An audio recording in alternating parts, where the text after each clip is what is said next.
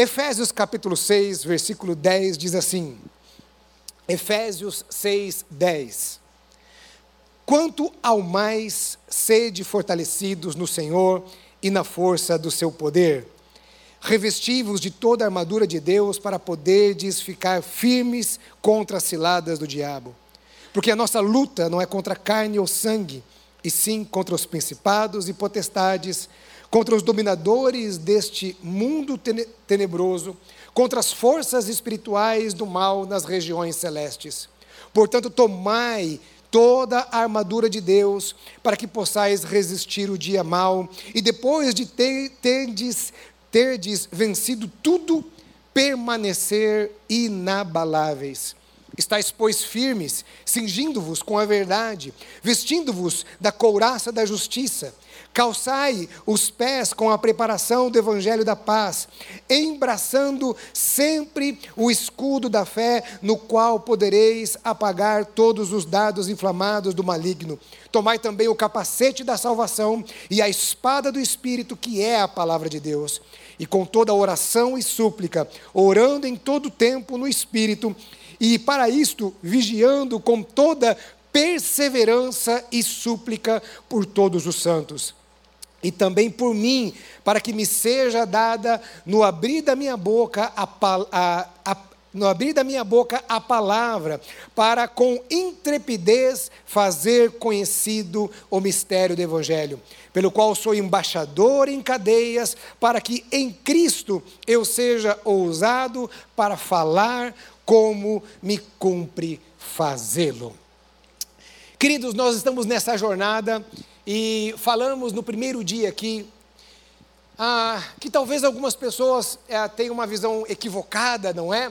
Ah, deste texto, em que a gente vai em algum momento que se fala sobre batalha espiritual, porque estão falando aqui de armas espirituais, e aí as pessoas vestem então uma, uma armadura metafísica, né? Então agora coloca lá o capacete, né? E a espada, e o cinto, né? E ele sai ali da porta, né? Pronto para uma batalha e tal. E, e, e na realidade o texto, ele não está falando disso, não é? Ele não está falando exatamente disso mas está falando muito mais relacionado a determinadas é, posturas, atitudes e relacionamento com Deus e com a Sua palavra. Então, nós falamos lá na primeira mensagem a respeito ah, da existência de uma guerra, e esta guerra ela tem uma ordem espiritual. Existe uma guerra espiritual e nós estamos inseridos nela. E não tem como. Se você um dia nasceu, você está nessa guerra. Se você está aqui nessa terra, você está nessa guerra e você sentirá os efeitos desta batalha. Falamos a respeito de quem é o nosso inimigo. O nosso inimigo não são as pessoas, Paulo deixa bem claro: a nossa guerra não é contra carne ou sangue, mas sim contra os principados e potestades. E muitas vezes nós gastamos energia brigando com as pessoas, enquanto o diabo está ganhando terreno. A gente gasta energia brigando com a esposa, brigando com os filhos, brigando com todo mundo, e quem está ganhando terreno é o diabo. É. A nossa luta são contra os principados e potestades. Falamos que Deus nos deixou armas. E aí entramos em cada uma dessas armas: cinturão da verdade, couraça da justiça, ah, as sandálias da preparação do evangelho da paz, o escudo da fé, até domingo passado, então falando a respeito do escudo da fé. E hoje nós temos mais dois elementos dessa armadura e que nós vamos ministrar. E, e antes de entrar nesses dois elementos, eu queria reforçar a ideia de que, veja, esta armadura é uma armadura dada por Deus a nós. Então, nós não devemos travar uma batalha, não podemos entrar em uma batalha sem sermos fortalecidos pelo Senhor e na força do seu poder. Nós dependemos de Deus na batalha. Nós dependemos dessas dessa, dessa armadura. Nós dependemos do poder de Deus para a batalha. Não entre numa guerra na força do seu braço. A partir do momento em que entramos em uma guerra com a força do nosso braço, nós estamos fadados a uma derrota. Tentar vencer uma guerra sozinho é um atestado para uma derrota. A nossa vida é uma vida de dependência de Deus.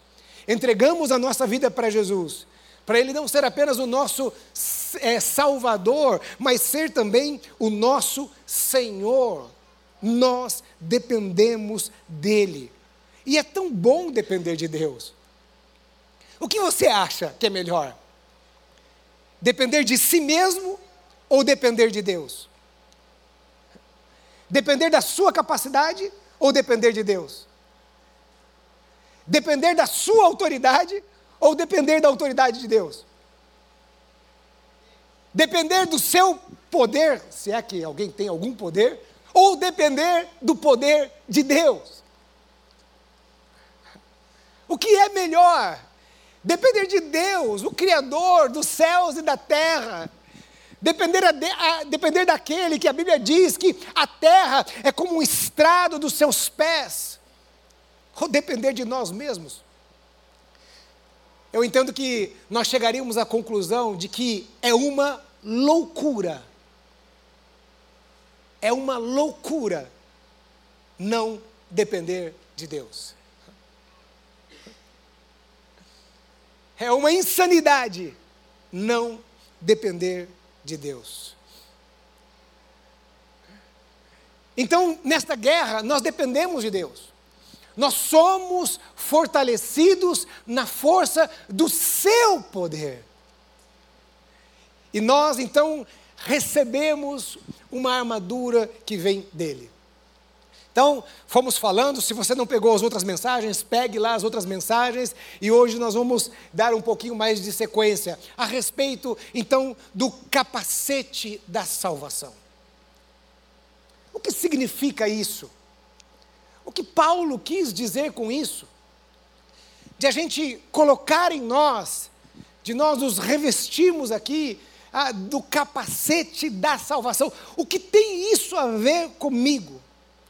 Bom, mais uma vez, relembrando de algumas coisas, nós falamos que a luta espiritual, a luta ela é de ordem espiritual, e essa luta, ela tem um, um, território em que ela atua, e esse território é a nossa mente. Lembra que nós falamos de que o diabo, ele não pode ler a nossa mente. O diabo, ele não tem poder, por exemplo, para a, a, a, vida ou a morte. A Bíblia diz que, o, que Jesus, ele foi até o inferno, ele tomou das mãos do diabo a chave da morte do inferno. O diabo não tem nem a chave da casa dele. Quanto mais a autoridade dizer o sim ou não para a morte.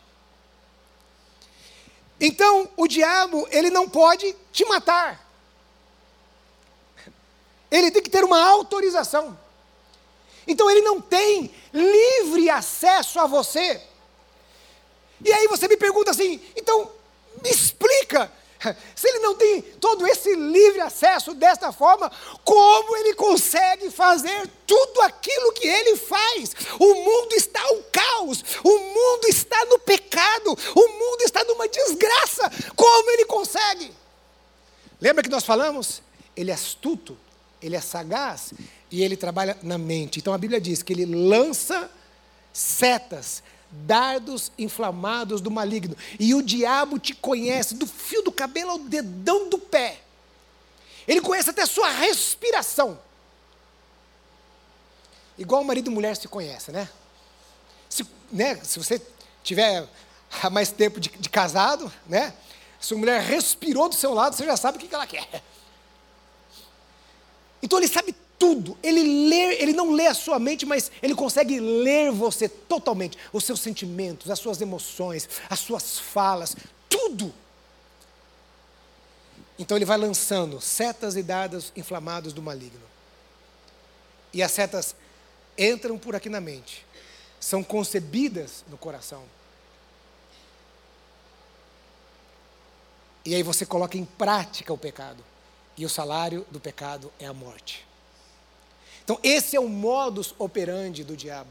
Então, o diabo, ele sempre lança setas, dardos inflamados do maligno. Então, a, a palavra do Senhor diz que quando nós colocamos a, o, o capacete da salvação,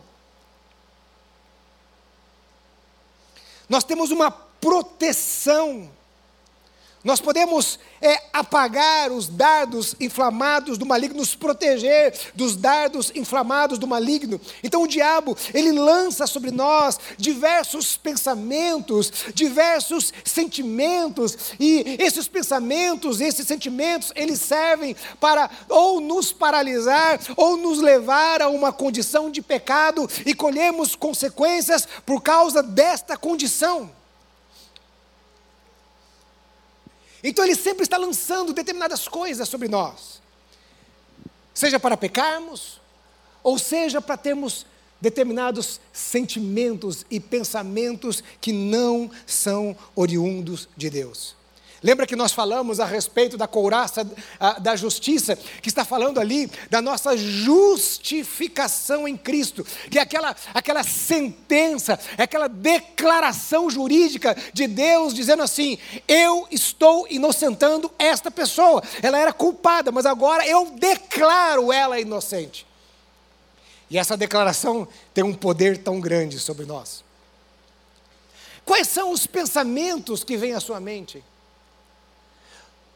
O que você tem identificado, ou talvez não identificado, que o diabo tem lançado contra você e tem atingido a sua mente? Que tipo de pensamento vem sobre você, que é um, um pensamento que ah, não é bíblico, não é puro, não é santo, que a sua origem é maligna e não divina? Será que você já parou para pensar no seu dia a dia, ah, os pensamentos que estão vindo, os sentimentos que estão vindo sobre você? A origem. E veja, quando nós não entendemos, então essa batalha espiritual é aí onde a gente, onde a gente sucumbe, não é? Só aqueles que têm uma consciência e a certeza da sua salvação podem se revestir das investidas do diabo. Então, o capacete da salvação é aquela consciência, é aquele entendimento a respeito de quem eu sou e da obra de Cristo Jesus sobre a minha vida.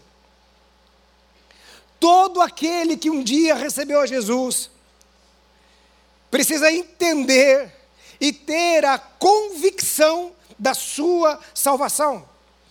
É a consciência do sacrifício de Jesus na cruz do Calvário e a apropriação dele, ou seja, eu tenho a consciência do que, do que aquilo que Cristo fez por mim e eu me aproprio desse sacrifício através da minha fé em Cristo Jesus.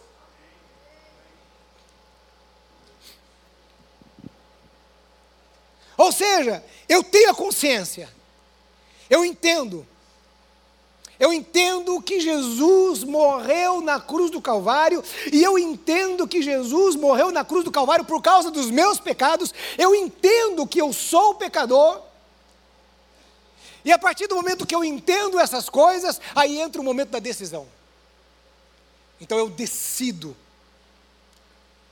me apropriar do sacrifício de Cristo esse sacrifício que não, feito, não foi feito por mãos humanas, mas por Cristo Jesus, o sangue de Jesus derramado na cruz do Calvário. Então, pela fé. Então, eu creio que aquele sacrifício foi derramado por mim. Eu creio que Jesus é o Salvador. Eu creio que Ele se entregou por mim e que através desse sacrifício, desse sacrifício, eu sou perdoado e sou salvo. A certeza da minha salvação me leva a entender quem eu sou. E eu pergunto a você, nesta manhã, quem você é? Não responda. Mas quem você é? Você tem uma identidade. Está lá o seu nome, o número da sua identidade, os dados do seu pai e da sua mãe, algo único. Lá tem a sua origem, onde você nasceu, seus pais, sua filiação, sua nacionalidade. Eu pergunto a você quem você é. Será que você já parou para pensar que saber quem você é pode lhe dar muita segurança?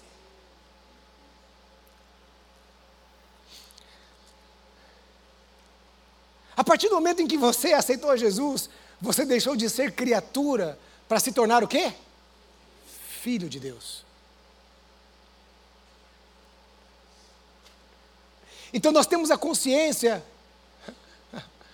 que fomos salvos. Esse capacete, ele mostra para nós que nós somos filhos. E você já parou para pensar na segurança que isso traz? A segurança de que eu não sou um estranho para Deus, a segurança de que eu não sou uma pessoa distante ou desconhecida de Deus, que eu sou filho. Se você não tem a certeza da sua salvação, você não terá a certeza de quem você é. Você não saberá qual a sua identidade. E não saber qual é a sua identidade, não saber quem você é, pode trazer tantos problemas para a sua vida.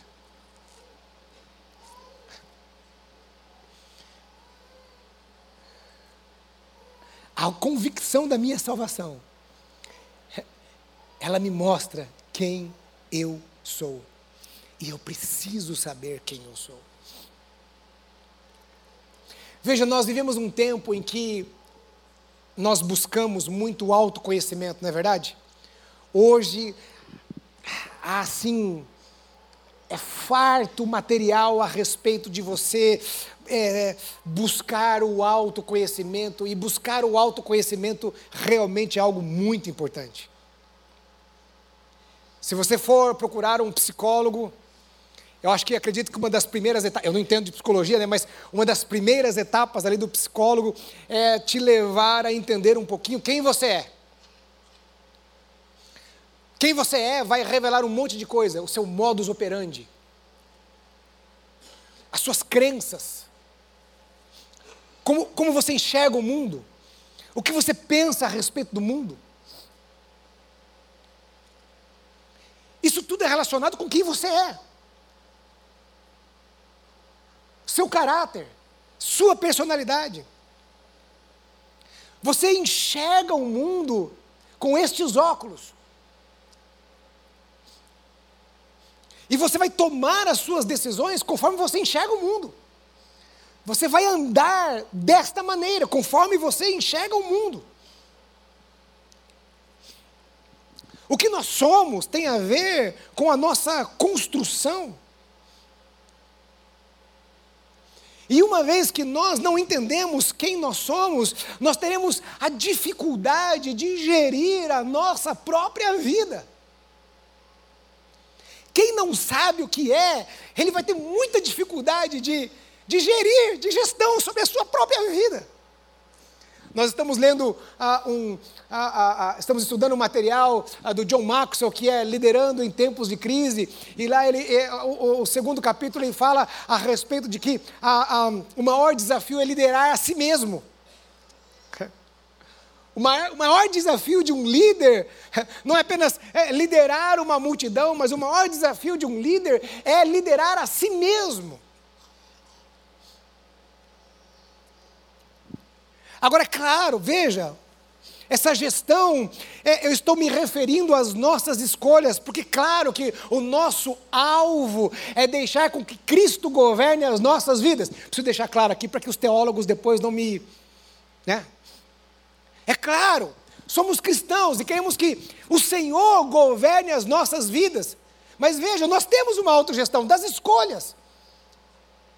Deus não impõe a, nós as nossas escolhas, nós tomamos as nossas escolhas.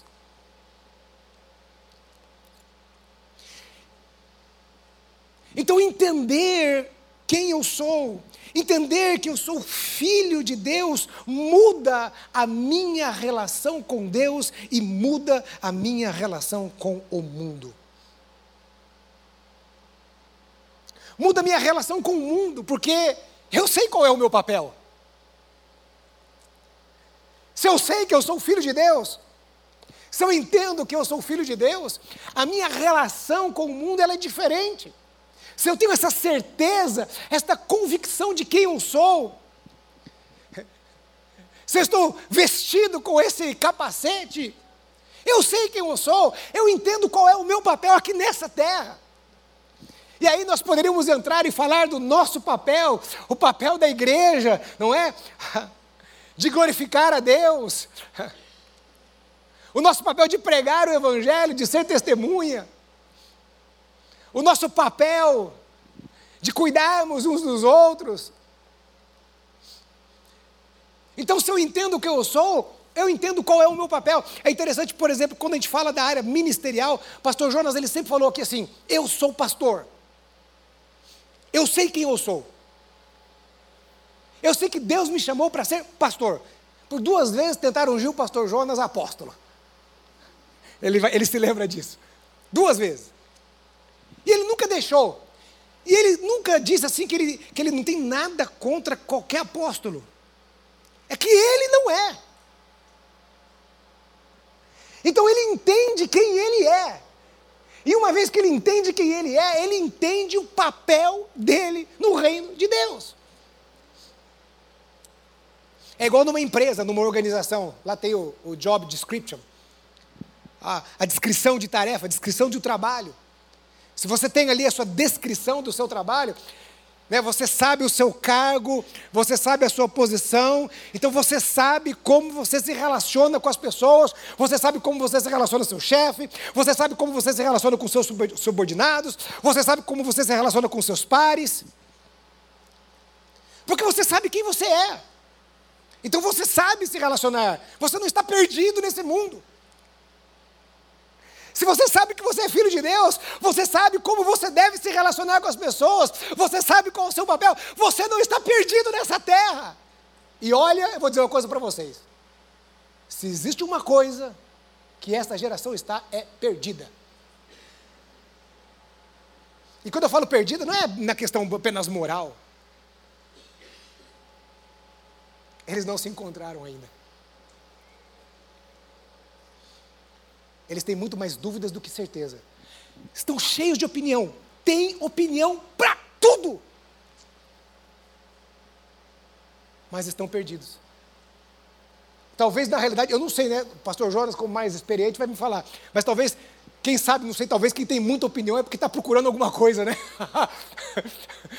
quem tem muita opinião é porque, é porque tá, não sei, né? É porque está perdido, talvez. Talvez seja, porque né, quem está seguro em si, né, ele não precisa ficar toda hora emitindo a sua opinião. Ele está seguro, ele está sólido. Então, saber que eu sou filho de Deus muda a minha relação com o mundo.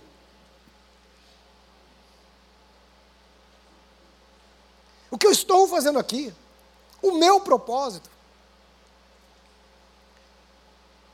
Quem não tem essa consciência, por exemplo, ele, ele precisa do pecado, ele precisa de coisas para se preencher. Porque ele não sabe quem ele é. No fundo, no fundo, ele tem dúvidas de quem ele é. Saber quem eu sou muda tudo.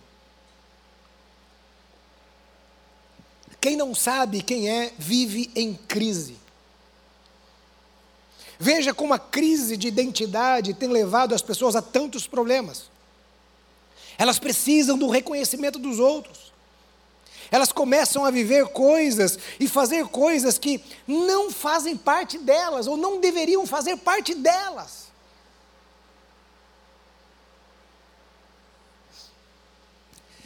Tem uma coisa que eu tenho notado e aí eu preciso falar. Eu, eu tenho redes sociais, né? Então a gente vê as coisas, né? Eu tenho percebido um comportamento nas pessoas muito ruim, triste. Me entristece o coração, porque eu, eu olho e falo assim: puxa. Muitas pessoas casaram dentro da igreja e se separaram. Aí de repente você fica sabendo da notícia que aquela pessoa se separou, alguma situação, enfim, aconteceu. Ela se separou. Algumas semanas depois, você começa a perceber as frases nas redes sociais. Ah, você precisa se amar mais. Ah, né? É, eu aprendi que eu tenho que me amar mais. E não sei o quê. Ah, eu me amo, eu me amo, eu me amo, eu me amo. E é tanto amor que não cabe dentro de si por si mesmo. Começa assim. Para começar, olha, é claro, eu não quero que você seja masoquista, nem Deus quer que você seja masoquista. Mas a Bíblia fala que a gente ama Deus e as pessoas, né? A Bíblia nos estimula muito mais a amar as pessoas do que a nós mesmos, porque nós somos egoístas, porque nós temos uma natureza pecaminosa, porque o nosso coração é enganoso. Amar apenas a você e não amar as pessoas, isso se chama egoísmo. Isso é uma obra da carne, não é obra do espírito. Obra do espírito é quando você ama as pessoas, mesmo não querendo amar. Obra do Espírito, aquele que te feriu, você olha para ele, você tem misericórdia. E porque um dia você experimentou o perdão, você perdoa também. Então começa assim. Aí depois passa uns três, quatro meses, aí vem as fotos na academia. Ah, eu amo as fotos na academia.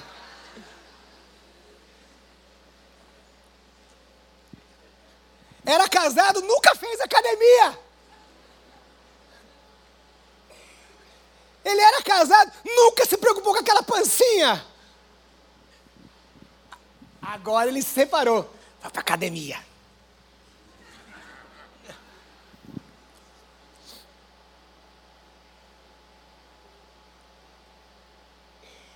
Um marmanjo, uma marmanja.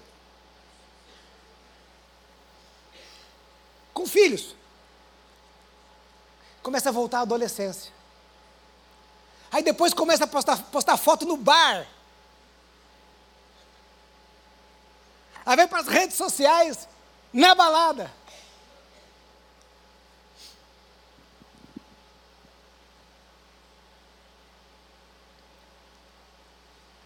Voltando a uma situação que não faz parte dela. Está perdida. Perdeu a sua identidade. Está querendo viver uma coisa que não faz parte dela. Por quê? Porque ela está em crise de identidade. Não está entendendo quem ela é.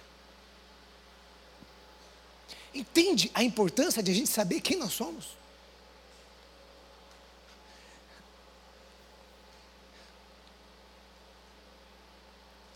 A certeza da salvação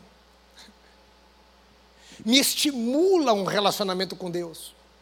E a incerteza me leva a uma vida de religiosidade.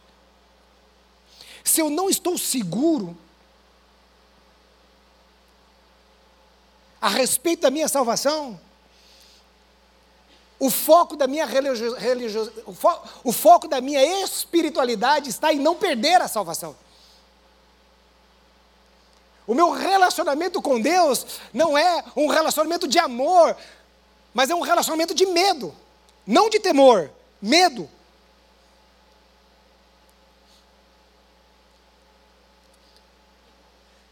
Muitas pessoas em muitas igrejas, principalmente nas periferias de São Paulo, estão lá buscando a Deus, fazendo jejum e, e, se esforçando pela santificação, não porque a santificação é um processo natural daquele que foi salvo, mas porque ele está lá buscando conquistar a sua salvação. Ele não entendeu que ele não precisa conquistar a sua salvação, que ele não tem como fazer nada, porque foi Cristo que pagou o preço da cruz do Calvário. Ninguém na face da terra pode fazer nada para acrescentar um ai à sua salvação. Ninguém. Veja,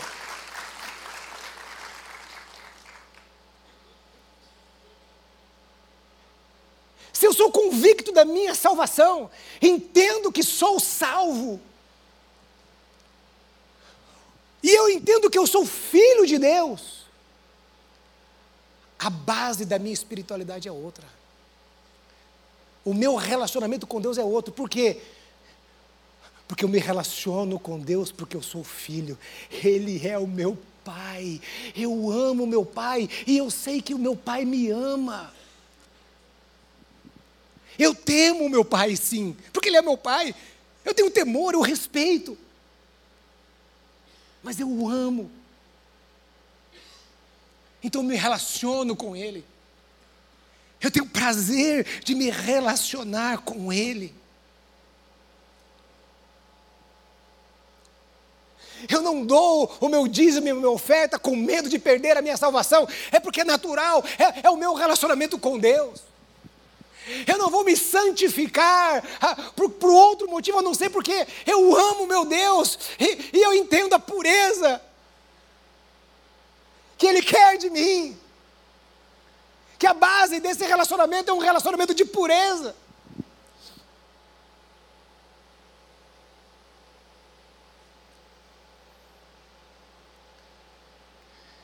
Aí talvez você me pergunte assim, pastor Ivêner, mas então quer dizer que eu não, eu não vou perder a minha salvação?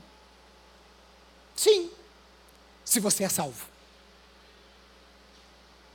Mas, pastor Ivener, mas e aquelas pessoas que foram criadas na igreja, até oravam em línguas, estavam lá e aí se desviaram, e se tornaram promíscuos e morreram desta forma? I don't know, eu não sei.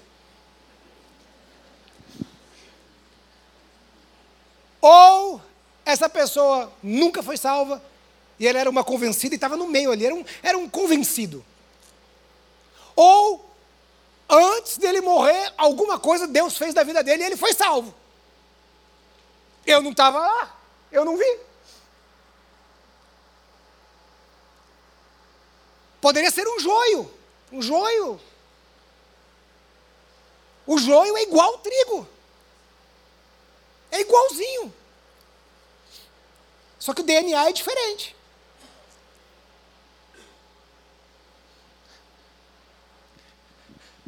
Entende o que esse capacete de salvação faz? A proteção que isso causa e como muda tudo, irmãos. Eu sei quem eu sou. Algumas pessoas não gostam de uma interpretação, de uma fala de alguns pregadores. Eu, particularmente, eu gosto daquela situação de Pedro. Que Jesus pergunta para os seus discípulos, né?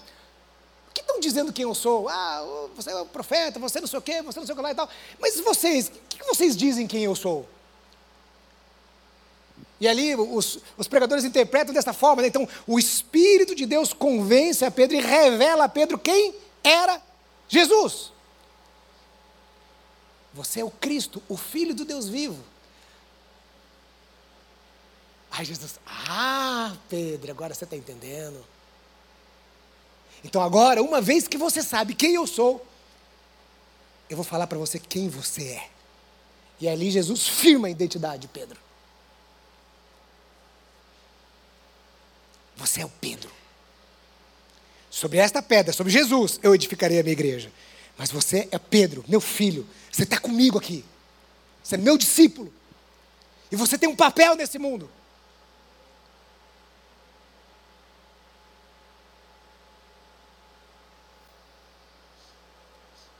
Então, um dia, o Espírito Santo de Deus, porque é o Espírito de Deus que convence o homem do pecado, da justiça e do juízo, o Espírito Santo de Deus tocou no seu coração para que você entendesse quem era Cristo. e a sua obra. E aí você entendeu e se rendeu a Ele. E aí Deus mostra a você quem você é: filho dele.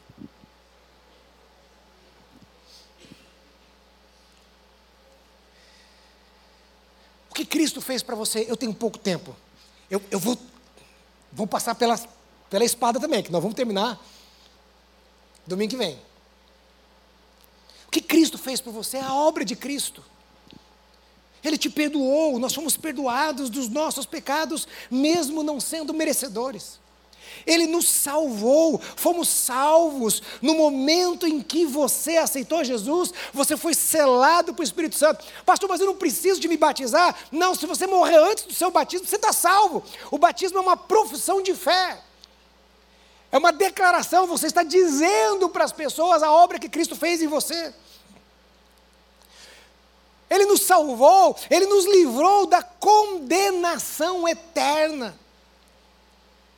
Ali, naquele momento, nós somos regenerados, ou seja, o um novo nascimento. Nós temos uma nova natureza. Nós temos ainda a natureza antiga, pecaminosa. Mas Jesus veio e Ele coloca uma nova natureza em nós. E essa natureza ela vai nascendo dentro de nós. E ela precisa tomar espaço. Então, esse processo da santificação faz com que essa nova natureza, como se fosse uma árvore crescendo dentro de uma outra árvore. Ele nos justificou, como nós falamos no outro domingo, que é aquela declaração forense de Deus sobre nós. Ele nos santificou, ou seja, Ele nos separou. Nós estamos num processo de santificação, mas somos separados para Ele, separados do mundo. E um dia, algo que Ele vai fazer é que Ele vai nos glorificar, ou seja, Ele vai nos restaurar por completo. O nosso corpo, a nossa alma, tudo, seremos glorificados e nesse processo estaremos na glória. Lá não vai haver ranger de dentes, não vai haver dor, não vai haver sofrimento. Todas essas coisas ficarão aqui na terra, porque um dia seremos glorificados. Esta é a obra de Deus sobre nós.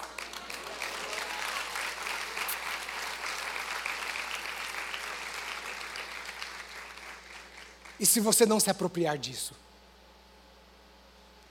você estará sem o capacete da salvação.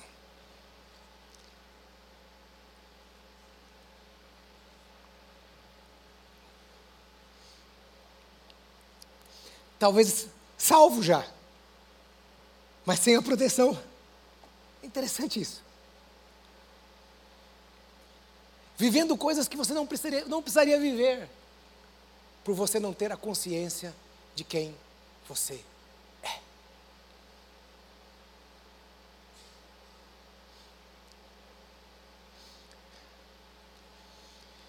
Se a gente fosse aprofundar nisso daqui, principalmente nessa questão da religiosidade, a vida de religiosidade que as pessoas têm por não saber quem, quem elas são em Cristo.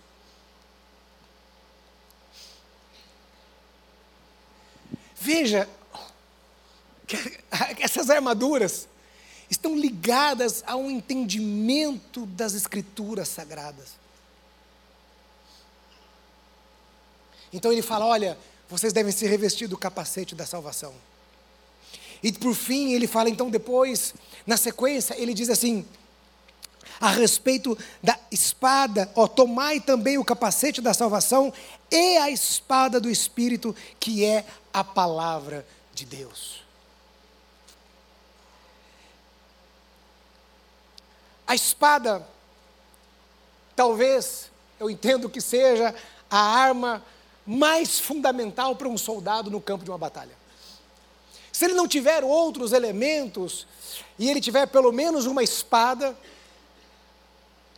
porque a espada, ao mesmo tempo que ela poderia ser usada como uma, um instrumento de defesa, ela era utilizada como um instrumento de ataque. Se ele não tivesse o escudo, ele até poderia usar a espada. Então ela era uma arma fundamental. Sem a espada, não tem como vencer uma batalha. A espada do Espírito é a palavra de Deus. A espada do Espírito que é o nosso alimento. Tudo que nós precisamos está na Sua palavra. Além de fundamental, ela é poderosa. E sabe por que a Bíblia ela é poderosa? A Bíblia ela é, ela é poderosa porque ela não são as nossas palavras. Ela não é a palavra do pastor Jonas. Ela não é a palavra do pastor A, B ou C. Ela é a palavra de Deus. Por isso ela é poderosa. E o fato das pessoas não crerem na palavra de Deus não muda o seu poder e não mudará os seus efeitos porque ela é a palavra de Deus. A palavra nos santifica. E a palavra, ela nos dá a convicção de que somos salvos. Porque se ela é a palavra de Deus, e se ela é a vontade de Deus, então ela diz a respeito de que todo aquele que crê será salvo. Ela não deixa dúvidas. Ela não coloca, a, a, a, ela não deixa nada nebuloso. Ela mostra. E a nossa vida, irmãos, nós não vivemos por aquilo que nós sentimos, mas nós vivemos por aquilo que nós cremos. Porque os sentimentos eles mudam. A nossa fé não pode mudar. E é interessante que a espada aqui, no texto usado aqui, ela era uma espada mais curta. Então, provavelmente, uma espada de um corte mais preciso. Quem gosta de fazer um churrasco sabe que é, é, é, importante você ter algumas facas diferentes ali quando você quiser, né? Pegar um corte diferente, né? A faca que você usa, por exemplo, para pegar a peça inteira, tem que ser aquela faca maior, de açougueiro, né? Para ela pegar toda a, a, a peça da carne, né? A faca que você usa para a carne depois que ela está assada, ela é outra, porque a carne já está menor, né? Você já cortou a carne. Você não precisa daquela faca grandona, né? Você precisa da faca grandona para pegar um, um, um, um pedaço de, de carne pequeno. E existe aquela faca, por exemplo, quem cozinha, né? Tem aquela faca que é para verduras, legumes e frutas. Sabe aquela uma faca pequenininha? Que você coloca ela na palma da mão assim. Você pode descascar laranja, descascar batata. Por quê? Se você pegar uma faca muito grande, você não vai ter precisão. Uma faca menor, ela te dá mais precisão. A Bíblia diz que a palavra de Deus é como uma espada de dois gumes. Não é legumes, tá? É gumes. Que separa juntas e medulas. A Bíblia está dizendo então que a Bíblia é aquilo que nos dá discernimento do que é o certo, do que é o errado do que eu tenho que fazer, do que eu não tenho que fazer. Um discernimento daquilo que é a realidade, daquilo que é a verdade. Você já imaginou você ir para um campo de batalha sem discernimento? Sem discernir as coisas? Sem discernir as posições, a posição daqueles que estão aqui guerreando, a posição do, do exército inimigo, a posição do seu oponente, sem ter o discernimento da melhor estratégia, sem ter o discernimento, você vai para a esquerda, para a direita, por cima, por baixo, sem discernimento. Você já imaginou você entrar numa guerra sem discernimento? Eu peguei uma definiçãozinha de discernimento. Discernimento é a capacidade de compreender situações, separar o certo do errado, capacidade de avaliar as coisas com bom senso, ter clareza, juízo, tino.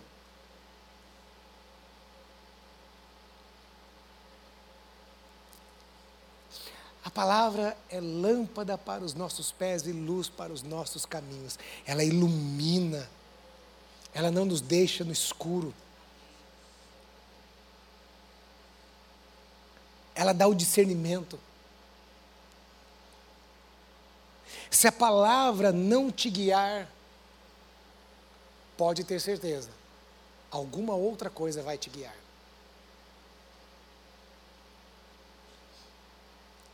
Acho que há dois domingos ou três domingos atrás, nós falamos que ninguém constrói no nada. Não tem como você construir no nada. E você está aqui, nessa terra. Você está construindo alguma coisa. Alguma coisa vai te guiar.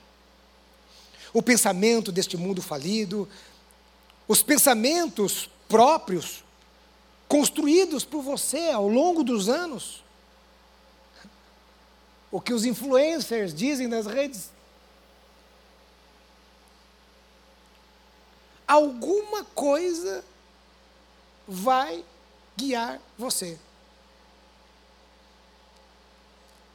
E a partir do momento que você dá ouvidos a qualquer coisa, seja a si mesmo, ao mundo ou a qualquer outra pessoa, essas coisas vão definir você. E eu pergunto a você: quem te define? O mundo ou a palavra?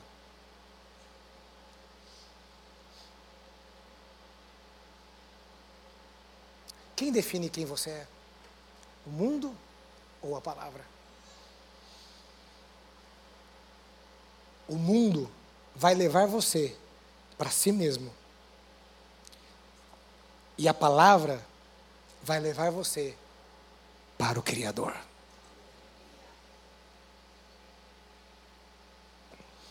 Quem está definindo quem você é? A Bíblia é a palavra de Deus. Ela é a vontade de Deus para nós. A Bíblia, ela diz quem eu sou. E nesta manhã eu pergunto para você quem você é.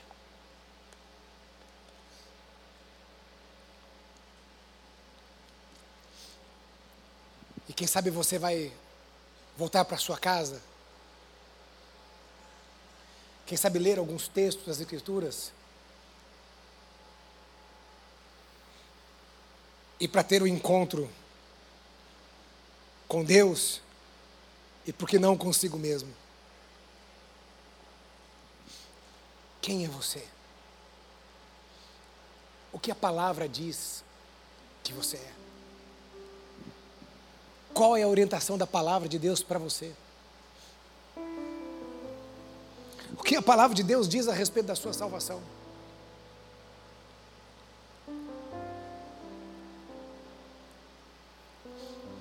Quando entendemos isso, então nós estaremos protegidos dos dardos inflamados do maligno. Então quando o diabo vir com uma sugestão, fala assim: ah, não, faz assim, faz assado, e você olha, você tem discernimento, e fala assim: não, por aqui eu não vou. Isso não tem nada, não tem nada a ver comigo. Isso não tem a ver com filho. Se não tem a ver com meu pai, não tem a ver comigo, porque eu sou filho.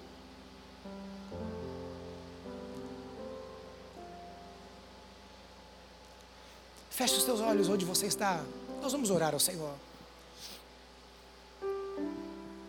Vamos orar ao Senhor. E nesta hora, nesse momento, eu eu gostaria de fazer uma pergunta a você. Quem sabe você veio até esse lugar? Você está aqui. Talvez você se sinta perdido. Quem sabe você ouviu tanta coisa e você se sente tão perdido. Talvez você não tenha entregue a sua vida ainda para Jesus e não tenha recebido a Jesus como seu único e suficiente Senhor e Salvador da sua vida. Quem sabe você andou nos caminhos do Senhor e agora você está distante. Você está longe. E o Senhor está dizendo assim: Isso aí não tem nada a ver com você. Esse caminho aí não é para filho. E Ele está dizendo: Volta. Volta para mim. Se você deseja nesta manhã que oremos por você. Se você está dizendo assim, eu, eu quero receber a Jesus, ou se você está dizendo assim, eu quero voltar para os caminhos do Senhor. Aí onde você está, de olhos fechados, enquanto todos estão de olhos fechados e orando ao Senhor. Eu quero pedir a gentileza. Eu quero que você levante uma de suas mãos, dê um sinal. Eu quero identificar você. Nós vamos orar por você. Você que deseja nesta manhã é, receber a Jesus, ou você que deseja nesta manhã é, voltar para os caminhos do Senhor. Onde você está? Aí no seu lugar. Eu quero que você só dê um sinal assim com a sua mão, porque nós vamos orar por você nesta hora. Há pessoas nesta manhã que desejam entregar a sua vida para Jesus ou se reconciliar com Cristo. Levante bem alto uma de suas mãos, porque nós vamos orar por você. Deus te abençoe aqui na frente, minha irmã. Pode baixar a sua mão. Se há mais alguém, você pode levantar aí no seu lugar. Nós vamos orar por você. Levante bem alto para que eu possa te identificar. Se há mais pessoas que nesta manhã desejam entregar a sua vida para Jesus ou se reconciliar com Cristo, você vai fazer isso nesta hora. Você que nos, nos assiste pela internet, ah, você vai receber um telefone aí. Nós vamos orar. E, e você vai orar, orar conosco nesta hora também, ah, entregando a sua vida para Jesus e recebendo a Jesus como seu único único e suficiente Senhor e Salvador da sua vida. Em nome de Jesus. Se há mais pessoas, ah, levante uma de suas mãos, porque nós vamos orar nessa hora em nome de Jesus. Eu quero pedir para que todos se coloquem em pé nessa hora. Em nome de Jesus. Todos se coloquem em pé. Eu quero querer chamar essa querida irmã. Por favor, vem aqui comigo aqui. Por favor, vem aqui. Se mais alguém deseja sair do seu lugar e vir aqui, entregar a sua vida para Jesus ou se reconciliar com Cristo, venha para cá nesta hora em nome de Jesus, porque nós vamos orar com você em nome de Jesus, em nome de Jesus, em nome de Jesus. Nós vamos fazer uma oração.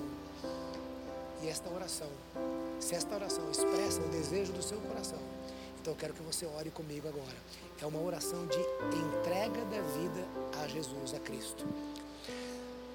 Vanessa, diga assim comigo: Senhor Jesus, nesta hora, eu entrego o meu coração ao Senhor e eu te recebo como meu único e suficiente Senhor e Salvador da minha vida perdoe os meus pecados e escreva o meu nome no livro da vida, em nome de Jesus.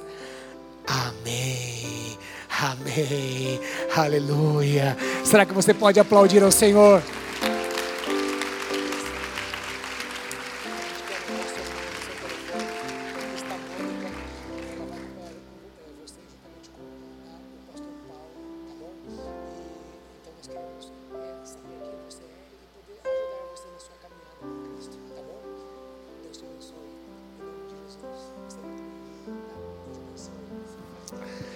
Aleluia. Amém, meu querido. Fecha os teus olhos, Pai. Nós estamos na tua presença, Senhor. Nós louvamos ao Senhor. E nós glorificamos ao Senhor pelo teu sacrifício na cruz do Calvário, Senhor. Louvamos ao Senhor porque a tua palavra nos dá a garantia de que nós somos salvos, Senhor. Somos salvos, Senhor. E a tua palavra é a verdade, Senhor. Ó Pai amado, o diabo é o pai da mentira, Senhor. Mas tu és a verdade, Senhor. Tu és a verdade e a vida, Senhor. Por isso nós louvamos ao Senhor, ó Pai. Senhor, em nome de Jesus, que venhamos, ó Deus, ó Pai amado, nos portarmos, andarmos e vivemos como filhos teus, como filhos amados, como filhos que amam ao Senhor e que são amados por este Deus maravilhoso. Pai, que os teus filhos sejam protegidos, que os teus filhos sejam guiados, que a graça, o amor, Senhor Deus, ó Pai amado, o poder do Senhor esteja sobre a vida de cada um, para o louvor do teu nome, em nome de Jesus. Amém, amém, amém. Aleluia. Deus te abençoe, meu querido. Uma semana de vitória na presença do Senhor.